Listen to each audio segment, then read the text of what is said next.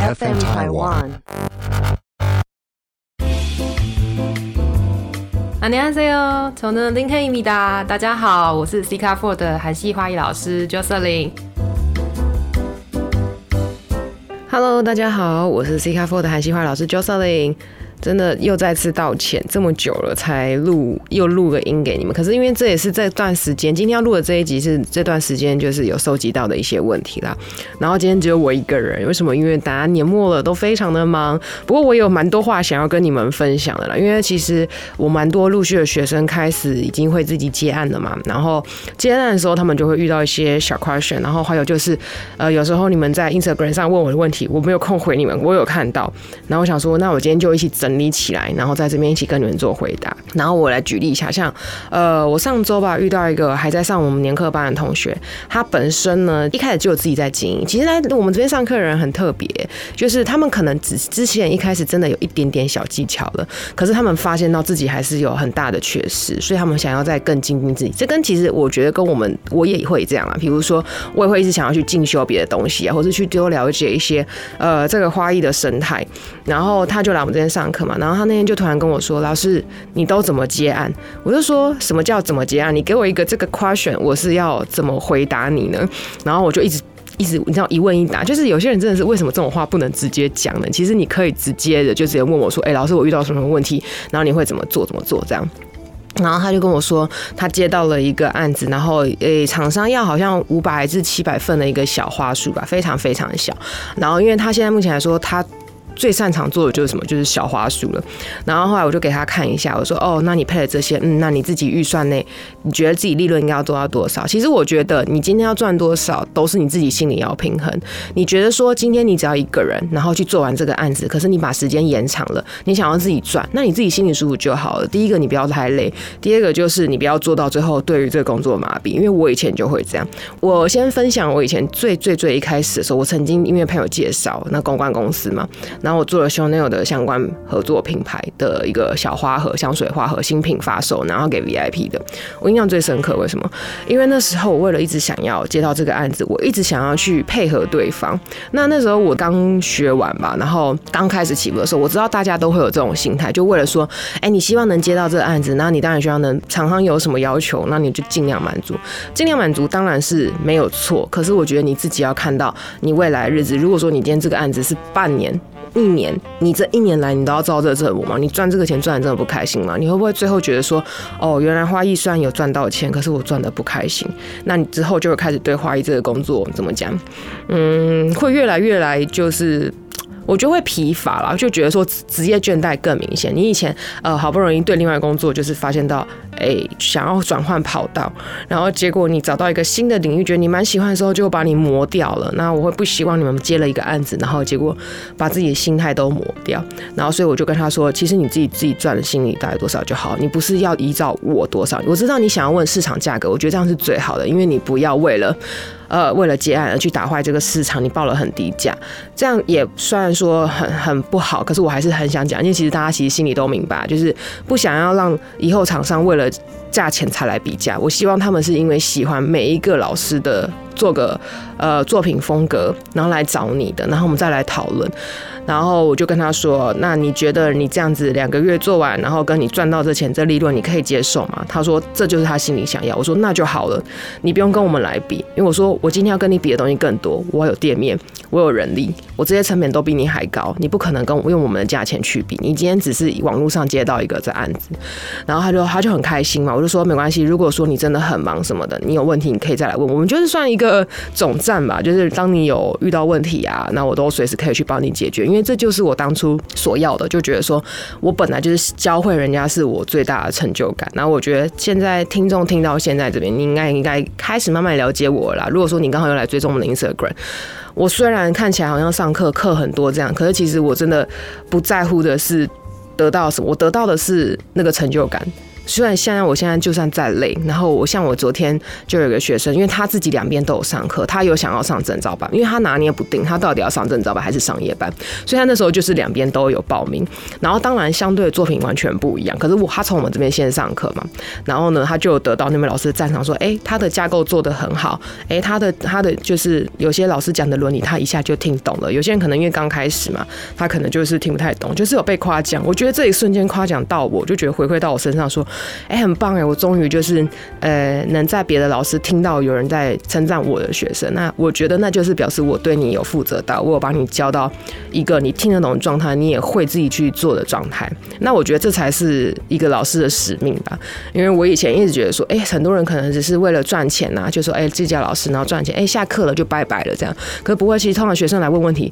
啊，有时候我会顿点一下，是因为我在想我要怎么回答你，你才会听得懂。因为我怕我有时候我讲话太快，你知道吗因为就像现在录音一样，有时候我自己讲话太快，我自己今年年度大反思，讲话讲太快。我现在就是有在习惯要放慢步调这件事情，想要慢慢来这样。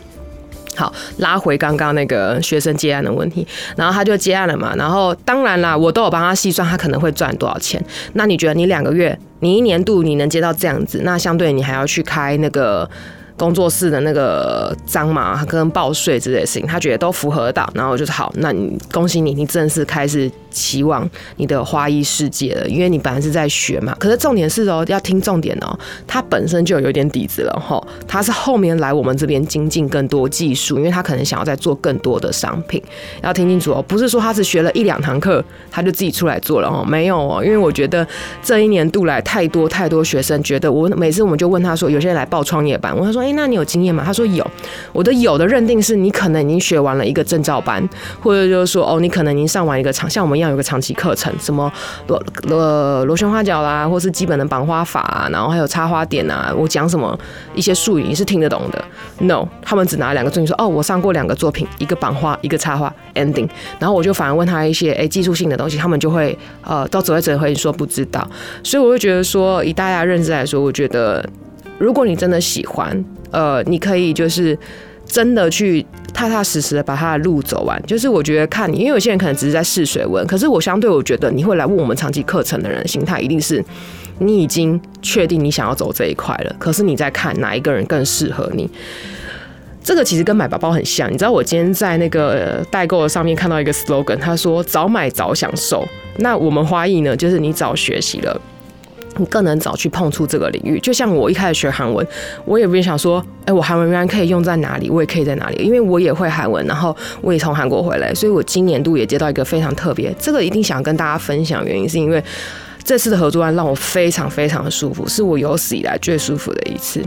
然后，因为我已经接案经验很多了嘛，因为有时候像我们之前中间也有些，哎，有些人可能也想要大量啊，可是他们想要压低价，可能预算只有五百块，那你五百块，我就是给你五百块的样子，哦，然后我就他，那如果说你觉得你没法接受，那你就去找你可以接受的，因为我不想要被价钱去绑架我的技术，因为我觉得我已经呃。不不不是自以为是觉得自己很厉害或干嘛，是因为我觉得现在以我的经历来说，我相对我我都是用心帮你去设计一些 SOP，我不会对你交差了事哦，只是随便绑个花然后就给你了这样子。我们都会跟你讲缘由，说哎为什么会配这个颜色，跟你这次的主题有什么关系？那如果说你没办法接受的话，我觉得这就跟建筑设计案一样，我跟你讲，我帮你做好，我帮你做好格局设计。那如果说你没办法接受，没关系啊，那就只是一个没有成交。可是我也希望大家能对呃设计师的一个。个尊重就是你不要人家跟你讲了，你拿别人设计，听到别人更便宜，你就用他的这套设计，然后去给别的设计师做。我其实觉得，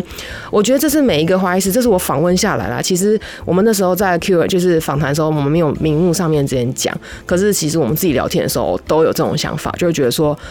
被抄袭设计谁都会不开心。我们为了你做这个东西，然后你却就是为了想要贪小便宜，然后去找别人那。那这种东西也只能不开心啊，能怎么办？只是希望大家说能多尊重一些设计领域的人。对，这也是这是今年是年度大回馈嘛，所以我想到了，就是今年年度发生什么事情，我都想要讲，就想要跟大家分享一下。可是这是很 peace 的哈，我就是很怕，就是很怕被被砸之类的，没有开玩笑的，只是也想跟大家分享一个很现实面的问题，因为我相信这种现实面的问题，一定很多在座的花艺师，或是你正想要成为花艺师的人，想要去被面对的问题。然后呢，呃。我我要我要开始来分享我接的很开心的那个案子。虽然我们那时候后来。活动的时候要被疫情就是延后了，可是我觉得倒还好，就是呃，就是能沟通就是能沟通，因为他当初跟我接洽的人让我很舒服，所以他们遇到问题，彼此遇到问题了，那我们能配合就尽量配合，因为我也不是那种不好说话的人，就我觉得说大家其实今天都是想要把事情做好的，那只是因为遇到一些不可抗拒因素，那没办法，就只能彼此去解决。总而言之呢，他就是跟我们说，他们因为有一个。课程跟韩语有关系，然后他们就报了，我就我现在都很直接说，那你们预算抓在哪？因为我不想要太垄断，就是拉拉，然后跟客套来客套去，就说你要到底要做多少？因为其实心里都有底，厂商他们通常啦，呃，在对于课程他们的预算在哪里，然后对于他们那个呃商品啊，就是小做小手做，大概预算在哪里，就是已经经验下来，大家都知道。可是你今天跟我挑贵的东西，我不可能因为你，我心里就算知道你的预算，我也不可能就是跟你报很便宜的东西，为了要接到你这个案子，我绝对。对，绝对还是会报我们心里自己舒服的位置，因为毕竟我们现在很现实的是，我们有店面，我们有人力成本，帮你派出去的人、车资、过程那些东西，就是你隐藏完全看不到的呃成本费用，然后我们就会直接报价，你合了就合了。然后就后来那时候，我心里就问他说：“哦，他们第一次我遇到一个算是预算比较高的团体课程，我心里就觉得哇很舒服。然后我马上就推了几个，因为其实你预算提的高，你选择当然多，你今天上课的质感相对的一定也会高。”你不能整天说哦，你只想要给客人哦，简单啦，就五百块预算，小小手做，因为今天厂商没有太多的预算，呃，那我们也能懂你没有预算的状态，可是相对的，你也不能用你的预算这么低去要求我们要有大概，比如说你只有五百块的预算，你跟我们要求大概有两千块的东西，那当然是不可能，没有人会要做亏本生意，当然一定会被拒绝。那如果说呃，最后可能接案是因为他有可能在某个地方他是不被需要付，他不需要付，比如说他可能没有店面，他没有人力。他可以自己一个人 hold 全场之类都有可能，那他就省了很多预算，他等于是帮你们接了，可他累的就是他自己。所以我现在决定就是说，接的案都是要彼此舒服嘛。反正我们后来连过程哦谈的都很快，大概一天吧，我们就定案了。这是我有史以来接的最快、接的最舒服的案子。然后也想跟大家分享说，我觉得其实接案这个问题呢，最主要的一个问题是什么？就是你自己心里要舒服。然后再就是你自己要平衡的了，你不要觉得说，哎，今天那家他们赚的好像很多，不要去跟百货公司或是那种很大连锁或很有名的人比。为什么？因为他们背后一定有你很多看不到隐形的成本，他们背后有多少人力你看不到。好，他们背上背后又花了多少钱去做广告的布置，那些都是他们成本。那我今天呢，很少打广告的原因，是因为我选择用广告费去压在可以给学生更好的课程。反正今天你能懂我们今天在干嘛，就是我觉得你就是认真做功课，看到我们家在干嘛，我们在上课，那就是把那笔费用，我们就省了那个支出，我们就是把你移过来。那当然偶尔要买，是因为就是毕竟还有商业操作，这个就是很明显 SOP。我相信你现在也在听，或是你已经在做的人呢，你常常会往一就说。哎，我到底该怎么下广告？我是不是该买广告？那我说了，有时候你自己有时候在网上看到很多广告，你是不是其实都是划过去？其实我觉得最有效的宣传力是什么？是你自己做出来的口碑，你一点一滴慢慢的去累积，胜过于你是大下砸大广告。因为我觉得今天会喜欢你的人，就算你不下广告，他也会来看到你。那如果说你今天砸的再漂亮，做砸的再多，然后可是你的东西如果真的只有一点点。久了，他们也会觉得说，哦，他们想要换新的东西去看了，还是会流失掉客人。这个是以前我在行销课上学到的，跟大家分享一下。哎，你们不要觉得做花艺就是只要好好的绑花就好了。我跟你讲，行销跟策划这些东西都是完全都有相关。你就会觉得说，今天这花艺就好像一个小公司的感觉，在每一个部门。都要有，比如说人力要管人力的人嘛，然后比如说会计然后管账的人嘛，然后还有人要管行销啊，然后只是因为我们做这个比较生活化，人力也说不用太多。其实一些大家是喜欢花艺人一起集思广益，常常可以就是蹦出一些活动作品这样，只是不用像一个大公司说啊，我今天行销计划一个 SOP 就是我今天要拍这个影片，录制这个影片，我要花多少钱在这个广告上面没有？那相对的，如果以后把花艺做大话，可能以后也会有这种产业哦，我觉得啦。然后呢，就是也很恭喜，就是这位同学最后终总而言之做一个 ending，对，很恭喜这位同学有接到案子。然后我看看看到以前我的助理们啊，然后还有就是学生们，他们陆续的在节庆上面来说有做的越来越好。相对的，很明显的是，我的生意，我自己的在季节上来说，当然相对一定会少。可是我觉得不会有太大的差别，是因为什么？因为你本来就交给他们，你要给他们机会出发，你不给他们机会出发，他们你永远总是说，哎，你好像在骗人家钱，骗人家才，说，哎哎，你来跟我上课啦，然后之后你有什么东西，那么你这就是你会有机会啊，就是给人家一个虚幻的幻想，然后结果他等了一两年，虽然人家说机会是给准备好的人，那你不能给他准备好后，然后让他这边死等吧，对不对？其实其实我觉得你也应该需要 push 他一个。机会的感觉，毕竟他是你也是他的老师，这是我也觉得后续要对学生负责了，所以我没办法一次 hold 太多学生，原因就是这样。你看，我要为他们后续负责这么多，那我也很谢谢，就是每个学生也会回馈来跟我说他们最近遇到什么，像我常在画室啊，然后。圣诞节，我就说啊，你学那些技法，你不会融会贯通，就其实都差不多嘛。你为什么不去这样自己做做看？哎，我会自己讲这种话。通常啦，生意人哪个人会这样自己讲？拜托你来上课啦，你要来上课啊，你要来上课你才会啊。这个是生意人的说法。一个老师的说法应该就是说，没关系，你有你的技法，自己先试试看。反正如果真的不行，你就来上课。好，上课毕竟他那个技法还是有多少会有不一样，只是看你能不能去融会贯通，就这样子。好，那这是我前面要跟大家先分享的，就是预算的问题嘛。那我现在想跟大家说，还有一个人问说，就是他上次我遇到一个很可爱的女生，我有点忘记她账号是什么，反正她那时候就是给我年度大回馈。可是我前阵的 Instagram 就是可能会消失，所以我后来又找不到她那一篇文，不然我本来想要直接看着念的。反正我一直印象中大概意思是说。呃，他觉得谢谢老师。虽然他现在慢慢的有想要开始了解花艺这一块，因为以前的他他只喜欢花，可是他不知道花艺原来可以有这么多。有趣的事情可以发生，我然后类似类似，反正他讲了一串那个他自己的事情，我就用这句话带过，毕竟是人家的私事哈。然后后来他就跟我说，就是他也想要做，可是我当然不会跟他说哦，你要做赶快做啊，太伤人化了，你知道吗？就是像今天我刚刚说的那个买名牌，就是早卖早享受，明年会涨价这样。可是我们涨不涨，其实暂时应该是停了啦，因为疫情的关系，其实该涨的都已经涨到爆爆炸了，我已经已经麻痹了，你知道吗？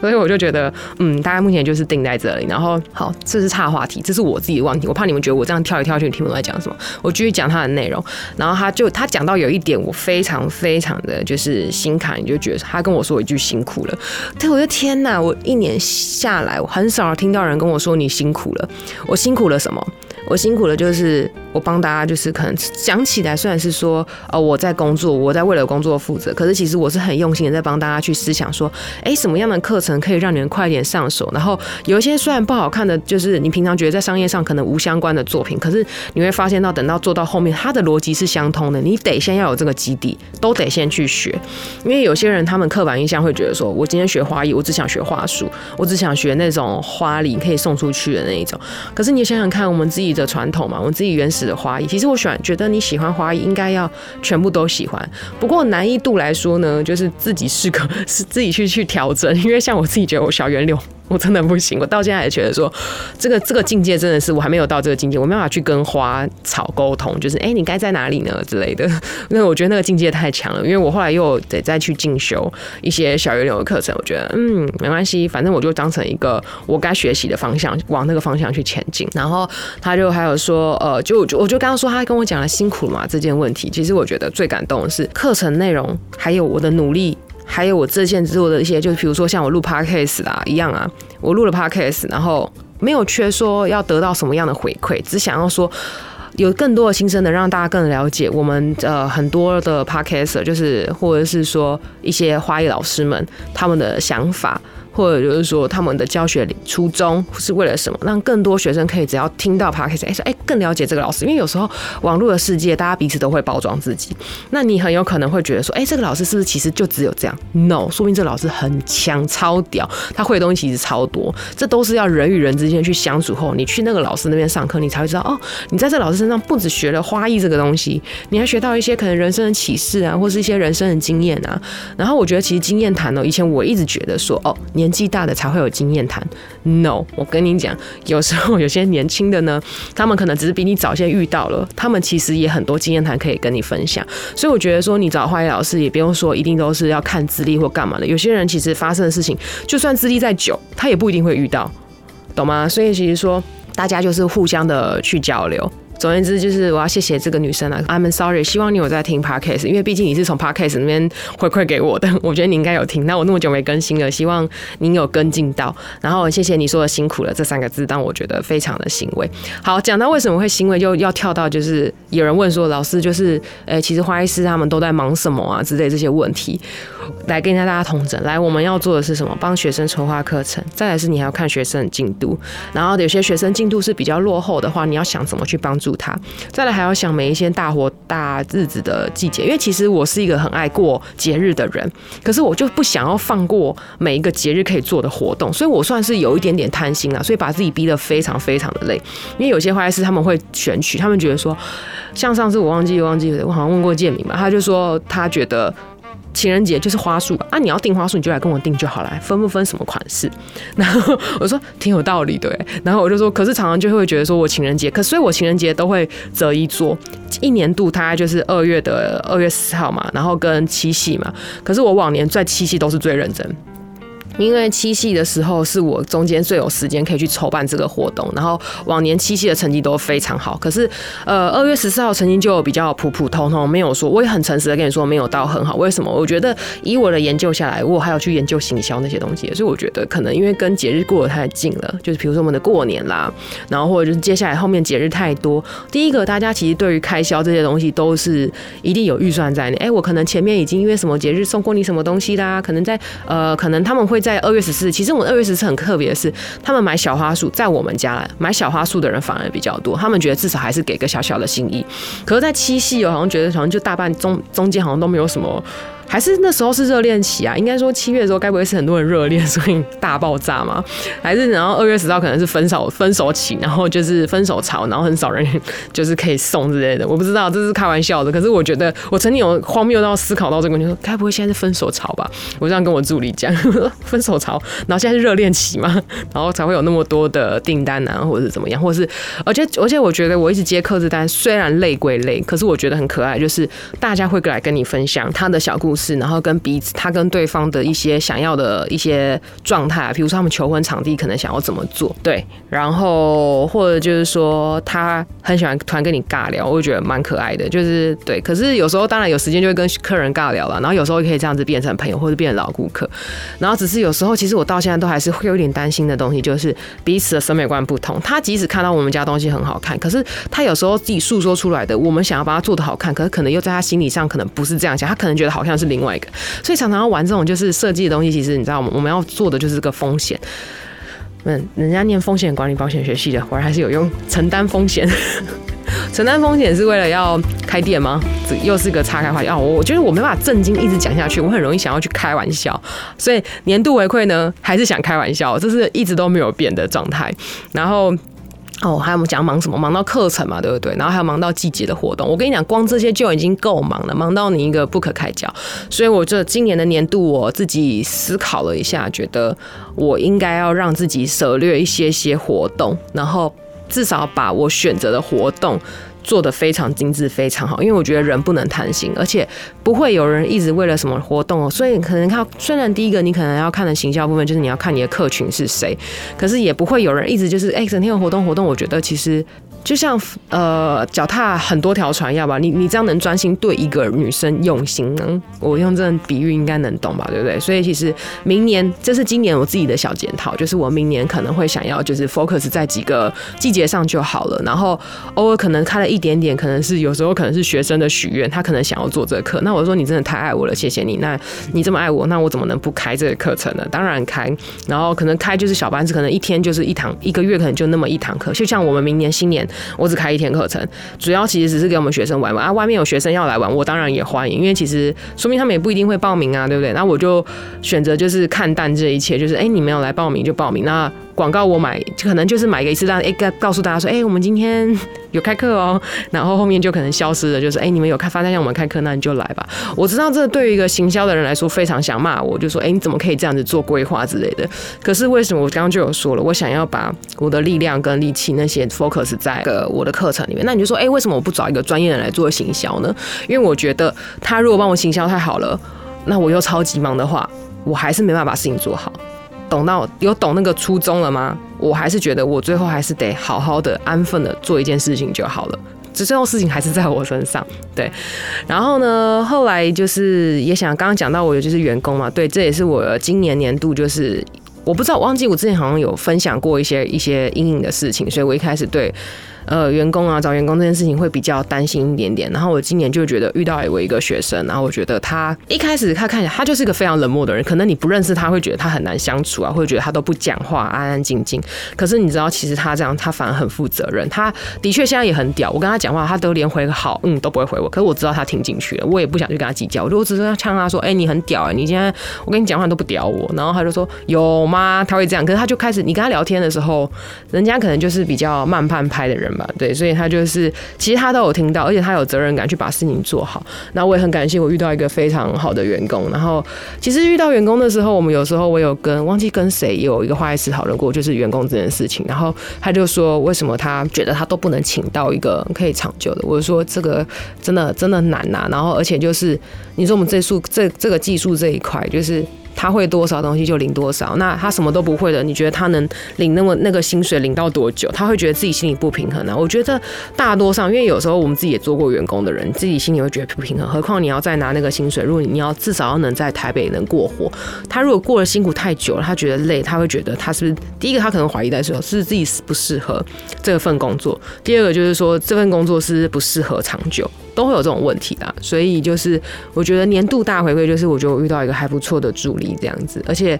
人不能贪心，就像我刚刚说的，一个现在暂时一个就够了，因为管人也是一个非常的呃需要有技巧的，然后也需要做功课的一件事情，然后再来就是哦，我想到了，我还要最感谢的就是什么，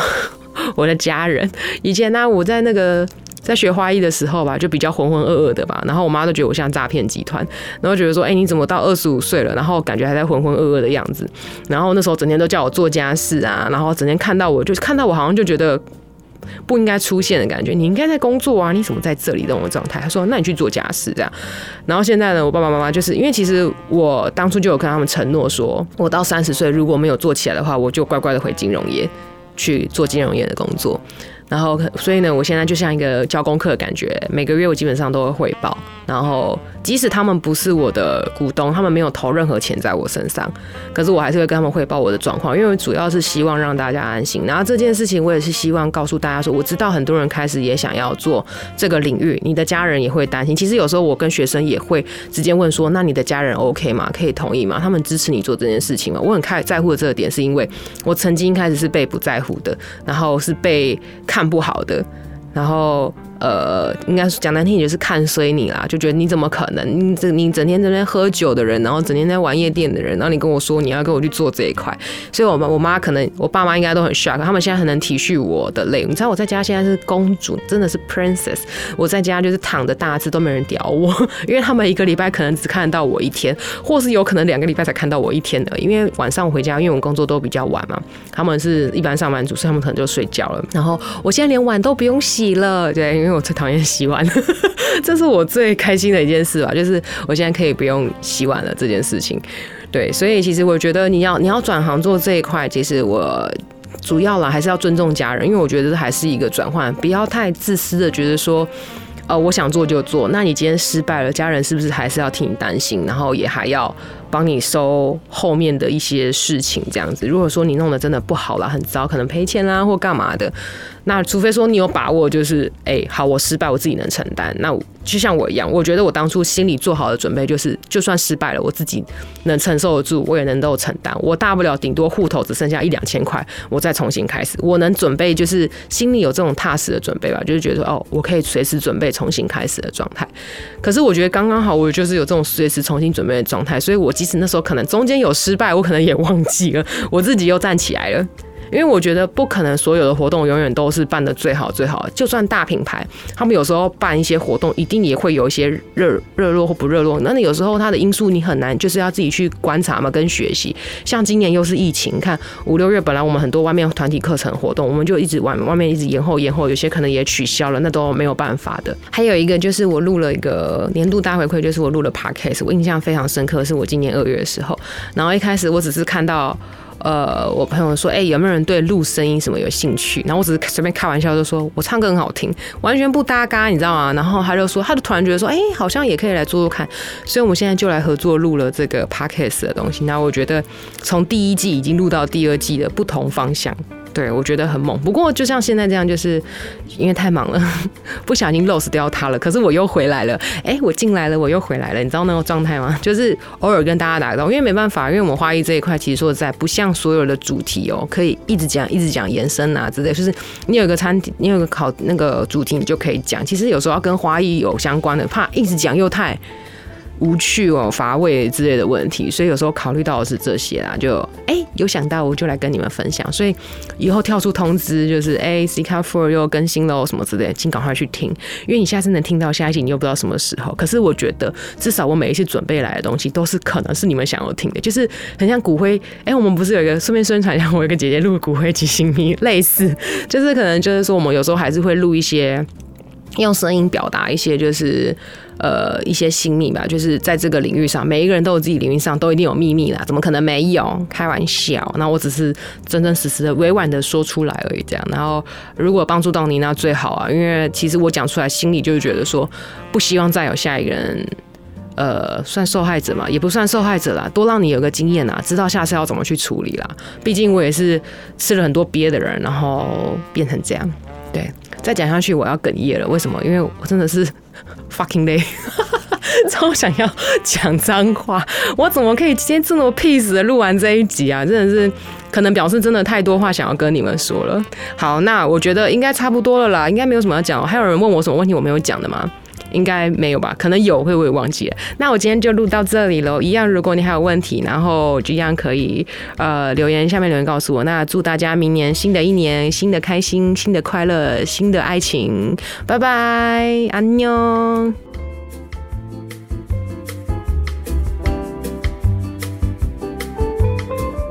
本节目是由 FM 台湾制作播出。不论你是想听、想做、想赞助 Parket，都欢迎你们来 IG 搜寻 FM 台湾下底线 Parket 哦。阿妞。